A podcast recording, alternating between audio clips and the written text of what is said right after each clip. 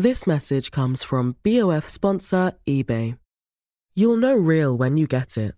It'll say eBay Authenticity Guarantee. And you'll feel it. Maybe it's a head turning handbag, a watch that says it all, jewelry that makes you look like the gem, or sneakers and streetwear so fresh every step feels fly. eBay gets it.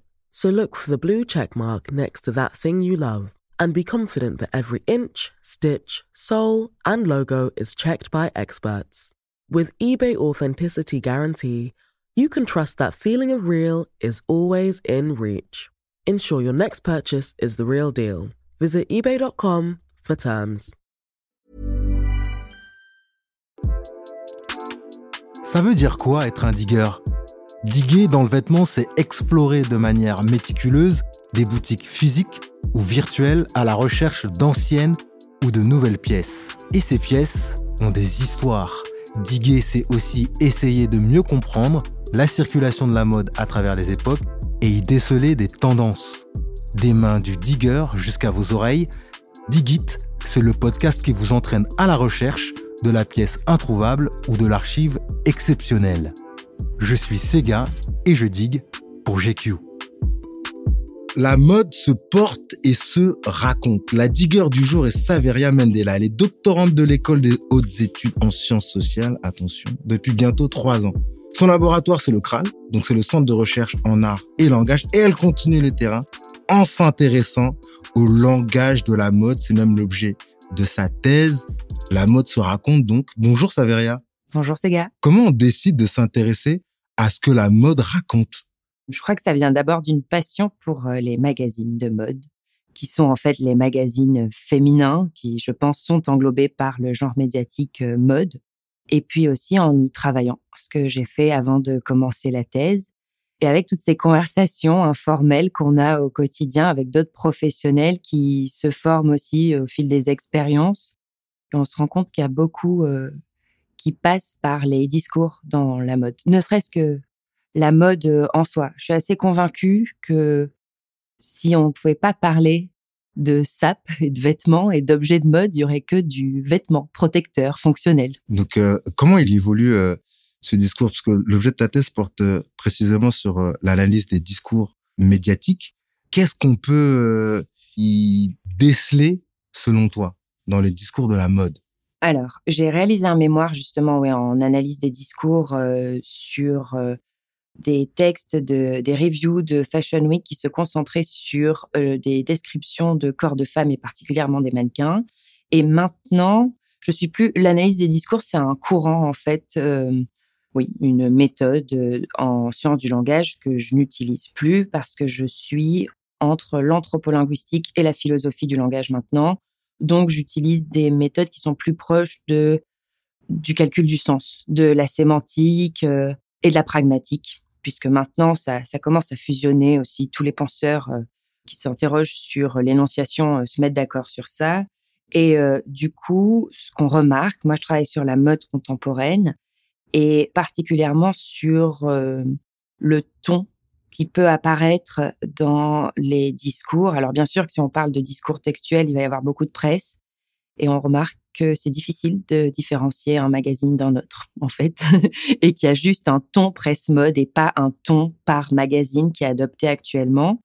Euh, là, je fais un break euh, avec euh, les années avec les années 40. Donc, je suis retournée un petit peu en arrière. J'avais besoin de parallèles historiques et ça se remarquait déjà moins il y avait davantage de références, disons, pas forcément grand public. Je prends des vogues actuellement des années 40 et c'est vrai que il y a des références à des costumes, par exemple, euh, du Moyen Âge ou de Louis XIV, enfin des choses qui nous viendraient plus aujourd'hui, des références historiques qu'on n'a plus. Et après, en prenant d'autres discours, comme par exemple les communiqués de presse ou tous les textes, ça c'était hyper intéressant, les textes des DA, des directeurs artistiques, qui ont décidé euh, de parler, de s'exprimer pendant le premier confinement. On a eu euh, Michele comme ça euh, et aussi Jonathan Anderson.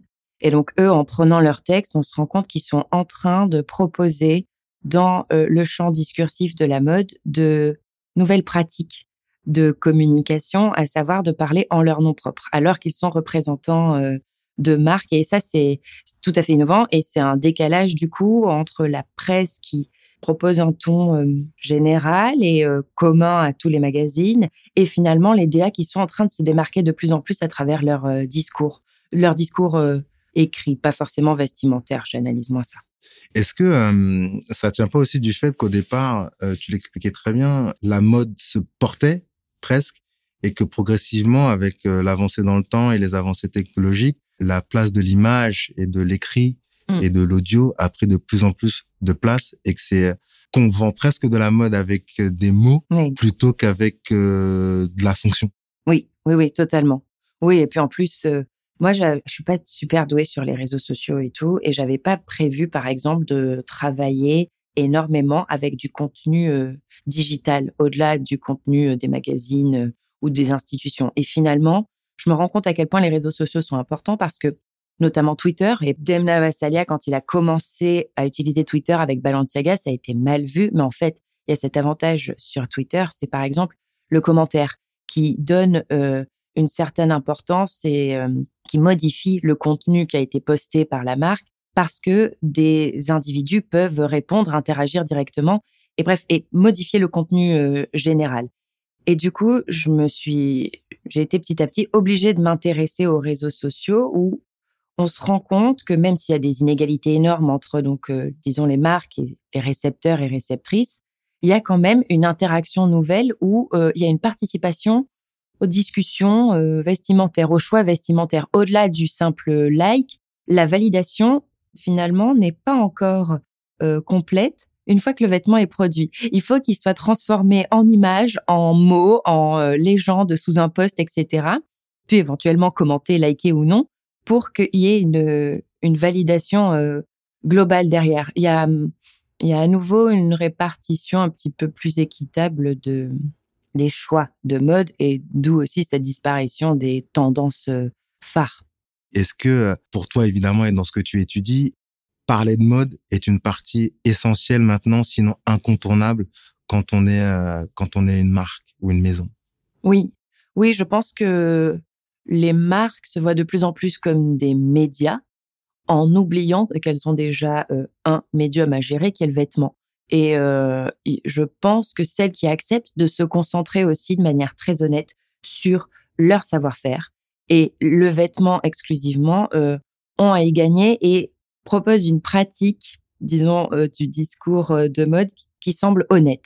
Je pense à Maison Cléo, Amélie Pichard pour des marques françaises, qui euh, accepte de ne pas trop s'étendre et de rester sur de la création euh, avec des discours autour euh, de l'évolution de la marque, de l'ouverture du studio pour Maison Cléo, des, du refus de faire les soldes pour Amélie Pichard ou quoi.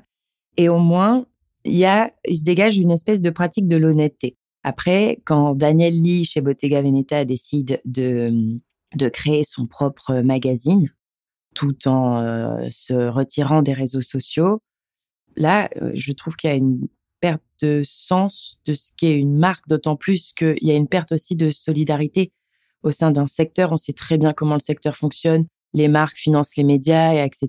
Et en même temps, les médias donnent de la visibilité aux marques et surtout à certaines euh, selon les périodes quand elles en ont besoin. Il n'y a pas d'intérêt à occuper un monopole dans le secteur de la mode. Et ça, c'est les marques qui ne le comprennent pas donnent euh, une impression d'être des bulldozers. Et ça se ressent dans les discours, en fait. C'est des discours euh, qui sont euh. On parlait de ton tout à l'heure et d'uniformité dans les euh, tons dans les dans les médias. Comment ça se traduit ça dans ce que tu as pu lire jusqu'à présent? Alors, il y a deux temps pour analyser des énoncés, donc c'est-à-dire en fait des phrases, hein, mais puisqu'elles sont dites et qu'elles existent et qu'elles sont prononcées dans des discours, ça devient des, des énoncés. Et il y a d'abord de calculer la fonction textuelle, à savoir comment la personne, comment le contenu est mis en avant. Et ensuite, il y a le mode énonciatif. Et ça, c'est comment la personne qui parle se positionne par rapport au contenu qu'elle énonce. Donc, euh, une phrase sur laquelle je travaille en ce moment, donc du coup je la connais par cœur, c'est Nous le savons, la mode doit être sobre et modeste. Là, pour le coup, c'est sur une archive. Et donc cette phrase, le ton, l'utilisation donc à la fois du mode et des fonctions textuelles et tout, font que la personne qui l'a écrite fait comme si elle était en retrait, fait comme si elle était passive. Et j'épargne tout le calcul, passive et en même temps contrôlés par une, par une hiérarchie, par une institution, etc. Et ça, ça se calcule vraiment sémantiquement. Et j'en arrive à la conclusion que tous les textes, euh, enfin bon, ma thèse n'est pas finie, donc euh, peut-être que l'année prochaine, ce sera plus valable. Mais pour l'instant, tous les textes que j'étudie ont exactement cette même forme de passivité et en même temps euh, une passivité un petit peu législatrice. C'est-à-dire que on se présente comme journaliste de mode, comme personne produisant un, contenu, ce qui est pas rien dans le, dans le secteur.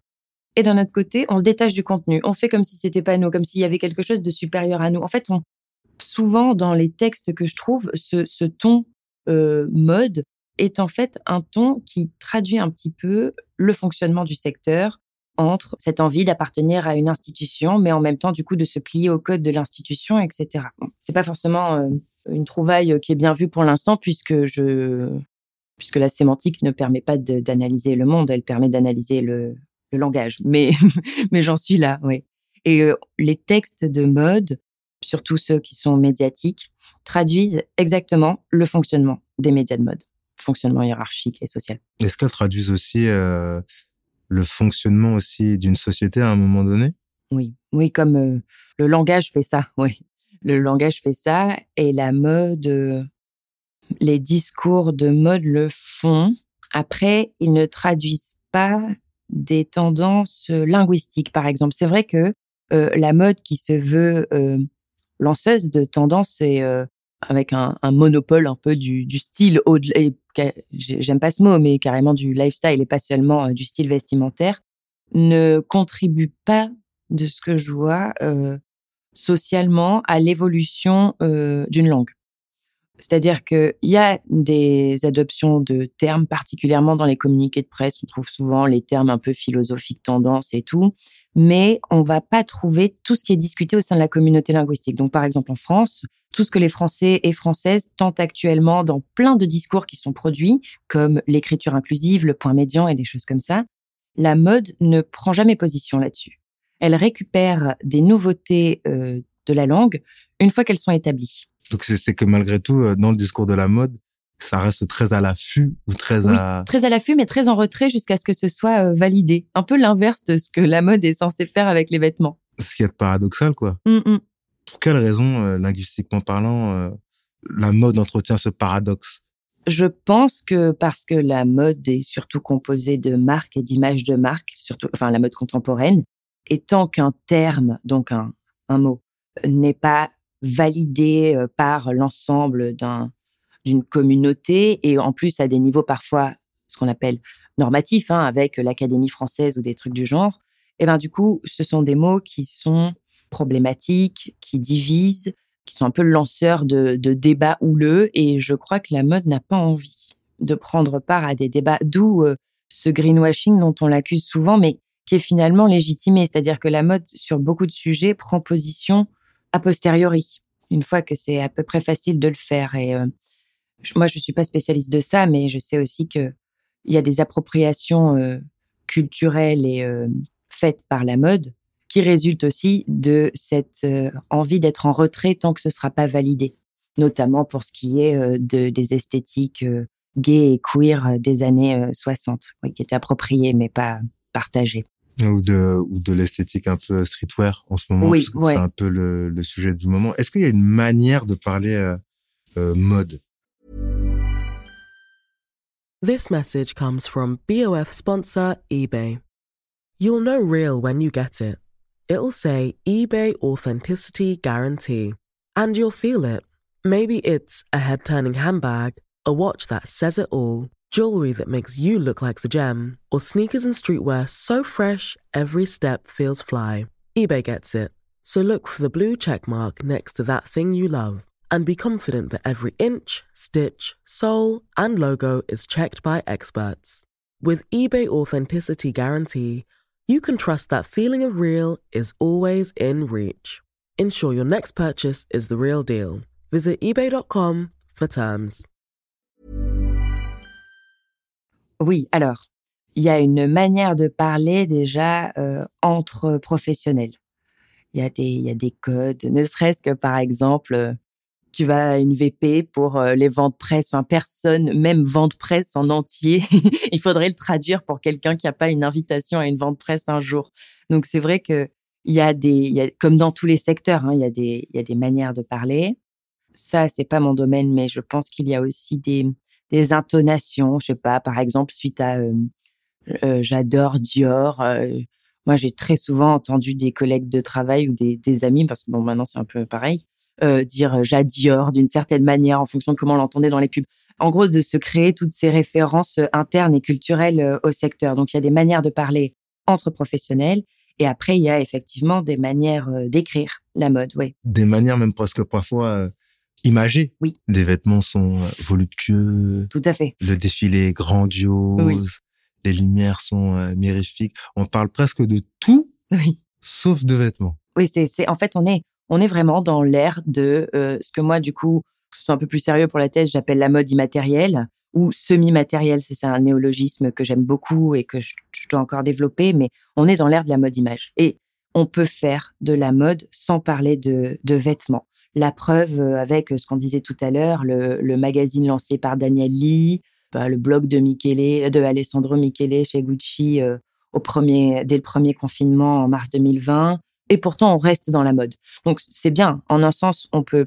Ça veut dire que la mode est effectivement euh, plus que euh, une lanceuse de tendance pour des personnes qui seraient intéressées par le renouvellement vestimentaire, etc. Mais d'un autre côté, la mode, c'est ça au départ. En fait, il y a ce truc aujourd'hui où, pour les, j'ai l'impression que pour les gens internes au secteur, prennent la mode trop au sérieux, à tel point qu'ils pensent qu'ils peuvent tout faire sous prétexte qu'ils travaillent dans la mode. Et pour les gens externes au secteur, les non-pros, ils la prennent pas assez au sérieux et se sentent pas toujours concernés par quelque chose qui les concerne obligatoirement. Et donc la mode euh, se crée effectivement cette espèce de petit stock terminologique euh, propre à cette époque de la mode image où on retrouve tous les termes qui peuvent être apposés à toutes les marques et qui sont interchangeables d'une marque à une autre en fonction des saisons aussi. On le voit, bah là on a eu euh, en là on est en juin. Donc on a eu euh, le mois dernier les croisières et comme d'habitude on retrouve tout un lexique autour de la Méditerranée, etc. Et, euh, et c'est assez cyclique. Est-ce que c'est pas parce qu'il existe aussi des parfois des décalages entre les milieux de la mode et finalement le le milieu du quotidien, on va dire ça comme ça? Oui.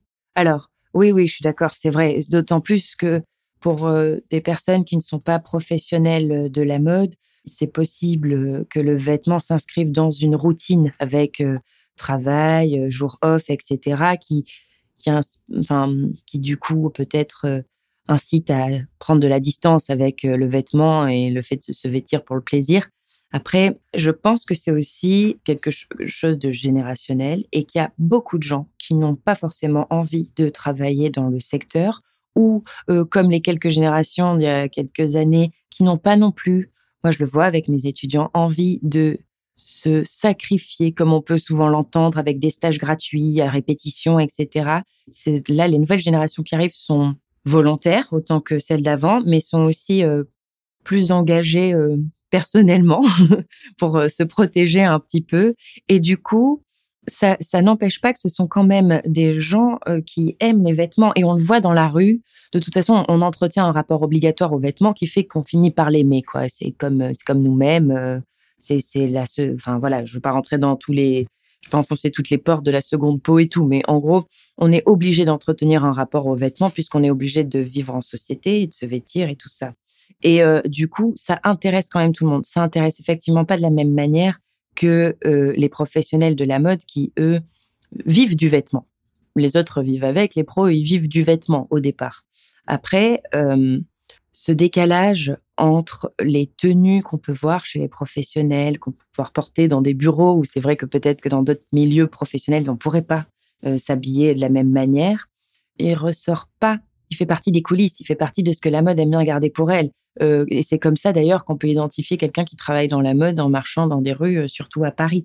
Ça ressort pas dans les discours qui sont rendus publics, notamment dans les pages de magazines quand on voit euh, toutes les, je sais pas moi, le top 10 des tendances et tout ce qu'il faut acheter pour l'été. C'est tout à fait portable par tout le monde. Bon, si on enlève des problèmes de d'inclusivité autres, mais en tout cas, c'est toujours portable facilement. Est-ce que la mode ne se parle pas pour elle finalement? Si, si, si. Ce que j'arrive à voir pour l'instant, elle fait les deux en même temps Mais oui, oui, tout à fait. Il y a beaucoup, beaucoup de fois où, la mode euh, et les gens qui écrivent que j'ai pas envie parce que bon, c'est vrai que souvent je travaille sur des textes journalistiques, donc j'ai pas du tout envie d'attaquer les journalistes. Enfin, je je me spécialise dans les médias et j'adore ça, mais les journalistes écrivent quand même souvent pour eux-mêmes, tout en produisant ce qu'on appelle un effacement énonciatif, c'est-à-dire qu'ils vont faire comme si ils n'étaient pas tout puissants dans la rédaction du texte, ce qui est vrai, d'autant plus qu'il y a souvent un SR, une rédac chef, etc. Mais ils vont s'effacer et en même temps se mettre en avant. Il y a cette idée de c'est moi qui l'ai sorti en premier, un peu comme on peut penser euh, au scoop dans d'autres euh, secteurs. Là, dans la mode, le scoop, c'est peu visible et ça n'existe quasiment pas. Mais il y a cette envie de dire, c'est moi qui ai proposé tel produit en premier, c'est moi qui ai fait l'interview du premier, euh, pour la première fois de tel DA, etc. Et du coup, il y a tout ça à la fois, souvent. Il y a le journaliste qui se met en avant tout en se mettant en retrait pour laisser place aux médias pour lequel il écrit. Et en parallèle, il y a aussi le fait que le journaliste étant une personne de mode, endosse la responsabilité de parler au nom de la mode et parle pour les autres du secteur de la mode, parle pour les autres gens de la mode, quoi. Au milieu de tout ça, il reste aux récepteurs, réceptrices grand public à récupérer des infos intéressantes qui finalement ne sont pas forcément euh, très nombreuses quand on fait un petit calcul sur un article. Et c'est à cause de quoi, à ton avis, du coup? Je pense aussi que il y a une volonté de la mode, et ça c'est louable, de se constituer son propre euh, socle culturel, son propre positionnement culturel. Bon, ça, c'est déjà fait depuis longtemps, mais aussi, surtout depuis l'arrivée du digital, etc., de se constituer ses propres euh, archives pour plus tard euh, et pour les gens de la mode, parce que c'est vrai que moi, il y a un truc qui me désole, c'est que si on sort des médias de mode ou des comptes sur les réseaux sociaux dédiés à la mode, plus personne n'en parle il y a cette exclusion euh, des autres euh, champs, euh, de la part des autres champs culturels qui est quand même assez fréquente. Ou du coup, en plus, quand, je sais pas, un, truc qui m'a marqué, moi, c'était par exemple l'affaire Jack Lang sur les cadeaux, sur les costumes qu'il avait reçus en cadeau en combien Je crois en 15 ans de, de travail ou quelque chose comme ça. Bon, bien sûr que ce sont des prix outranciers et que c'est c'est énorme de recevoir autant de cadeaux et que c'est pas normal. Enfin bon, bref, 500 000 euros de costume, oui, je comprends. Mais euh, les journalistes politiques qui ont traité cette affaire-là, à aucun moment se sont dit qu'il fallait peut-être appeler un professionnel de la mode et un journaliste, un, confrère hein, ou une consoeur, euh, pour savoir si 500 000 euros en 15 ans pour des costumes sur mesure, c'est beaucoup ou pas. Non, on a tout de suite euh, brandi l'idée du, du, pot de vin et de choses comme ça, et on n'a pas appelé, alors que c'était du vêtement, alors qu'il y a des professionnels du vêtement, on les, a laissés à l'écart. Donc, je crois que la mode a besoin de, de s'aider de se mettre en avant toute seule aussi, oui. Est-ce que c'est parce que euh, dans le discours, en tout cas, euh, le fait que la mode soit toujours considérée comme euh, discipline superficielle, on va mm. dire ça comme ça, fait que le discours lui-même a tendance à, sinon être superficiel, parfois pas assez profond, en tout cas dans le sens? Et est-ce que c'est pas un truc que la mode entretient? Alors, parfois, je me pose cette question. J'ai, absolument pas la réponse. Je me dis, est-ce qu'il n'y a pas une volonté, tout comme de maintenir une partie un peu off-stage et les coulisses et les fêtes de mode, etc. Est-ce qu'il n'y a pas aussi une volonté de paraître futile? Bien évidemment, je me pose pas la question à échelle individuelle de journaliste. Hein. Je n'ai pas réalisé d'entretien et en plus de ça, je, enfin non, c'est aberrant comme question. Je pense qu'il y a des volontés d'écrire sur des sujets et pas de paraître futile. Mais la mode image euh, dans son ensemble, peut-être parfois a, pris le, le rôle qu'on lui a donné aussi, hein, d'être euh, le champ culturel un petit peu plus léger que les autres, euh, pas totalement artistique parce que très commercial, etc. Donc, elle a pris cette place qui était un peu à prendre. Et si on fait une analyse un peu structuraliste, post-structuraliste, oui, bah, il fallait bien. Et comme ça, ça compense, ça permet à d'autres champs d'exister différemment, etc. Mais je crois que si on fait l'effort de se pencher vraiment sur ce que propose le secteur de la mode, on trouve aussi beaucoup de propositions innovante et intéressante. Bien sûr qu'il faut en passer par un intérêt pour le vêtement. Et ça, la mode, quoi qu'elle fasse, elle ne peut pas forcer des personnes à s'intéresser aux, vêtements de cette manière-là, parce que je pense que ce petit recueil euh, Philosophie du vêtement de Oscar Wilde, je pense que s'il a séduit, qu'il a été assez souvent lu au-delà des professionnels et tout, c'est parce que il parlait du vêtement dans un rapport presque biologique, anatomique. Et ce pourquoi il est fait et un petit peu en plus euh, en tournant en dérision euh, des tendances qui euh, déstructureraient les morphologies naturelles. Et là, soudain, ça parlait à nouveau à tout le monde. C'est peut-être pour ça que c'est un des livres les plus connus quand on demande un ouvrage sur, sur la mode. Après, la mode contemporaine, image, elle parle d'elle, souvent, des défilés et de la visite de telle usine et machin. C'est sa limite. Elle pourra pas forcer à intéresser sur l'ensemble de son secteur si elle s'éloigne trop du vêtement. Ouais. Est-ce que tu as des sujets, des ouvrages à recommander pour ceux qui voudraient s'intéresser à toutes ces questions de sémantique oui. dans le discours de la mode? Oui. Alors, moi, je travaille à partir des textes d'un linguiste qui est un, un, génie, qui, pour la petite anecdote, euh, a travaillé sur le langage toute sa vie et euh, est décédé en perdant l'usage de la parole. C'est euh, Benveniste, Émile Benveniste. Et ces deux tomes s'appellent, les deux tomes qui sont les plus connus, s'appellent Problèmes de linguistique générale, tome 1 et 2. dit comme ça, c'est, ça fait peur, mais en fait, ça fait partie des textes de linguistique ou de philosophie du langage qui sont les plus accessibles. C'était des conférences qui ont été retranscrites. Donc, euh, c'est vraiment agréable à lire. Et après, euh, il y a euh, Austin. Aujourd'hui, on parle beaucoup de performatif et performativité du discours. C'est des mots qui sont rentrés dans le vocabulaire courant et militant. Donc ça, ça avait été théorisé par John Langshaw Austin dans un petit livre qui s'appelle Quand dire, c'est faire. Mais à choisir, je recommanderais plutôt Le pouvoir des mots de Judith Butler, la philosophe théoricienne du genre, qui utilise la théorie d'Austin pour parler de comment aujourd'hui certains mots, certains discours ont plus ou moins de poids selon qui les emploie. Et dans la mode, il y a des discours qui sont plus euh, oui, importants que d'autres? Oui, oui, et c'est là où euh, moi j'ai espoir pour euh, pour la presse, par exemple, c'est que les discours, même si on parle des discours courts, hein, euh, même si c'est euh, au niveau d'une phrase euh, en légende d'un poste ou quoi, ont plus de portée et ont plus de, de, contenu, disons, enfin de sens en fait, de contenu au sens de sens, que, hum, que ceux des médias. C'est vrai que les, les, discours de marque, excepté les discours visuels, ne sont pas écoutés. Les marques sont d'emblée taxés de greenwashing, pinkwashing, etc. Les médias, même si c'est des médias de mode qui fonctionnent par euh, annonceurs, etc., ont quand même l'avantage de bénéficier donc de, de, l'étiquette média et du coup d'être euh, lu et écouté. Peut-être pas suivi, mais ça c'est peut-être plus euh, un intérêt pour les médias que d'être suivi. En tout cas, d'être lu et écouté, c'est déjà pas mal. Pour terminer, c'est quoi un, un digger pour toi? Je pense que c'est quelqu'un qui accepte qu'il y a peut-être toujours autre chose. Merci. Merci. Voilà, c'est la fin de ce podcast. Merci à Hubert Régrange pour la réalisation. Si vous aimez ce podcast, suivez-nous sur l'application de GQ et sur nos différents réseaux sociaux. N'hésitez pas à laisser des étoiles, partager et commenter. On se retrouve très vite pour un nouvel épisode. D'ici là, continuez de diguer parce que sans recherche, pas de pièces. Peace. This message comes from BOF sponsor eBay. You'll know real when you get it. It'll say eBay Authenticity Guarantee. And you'll feel it.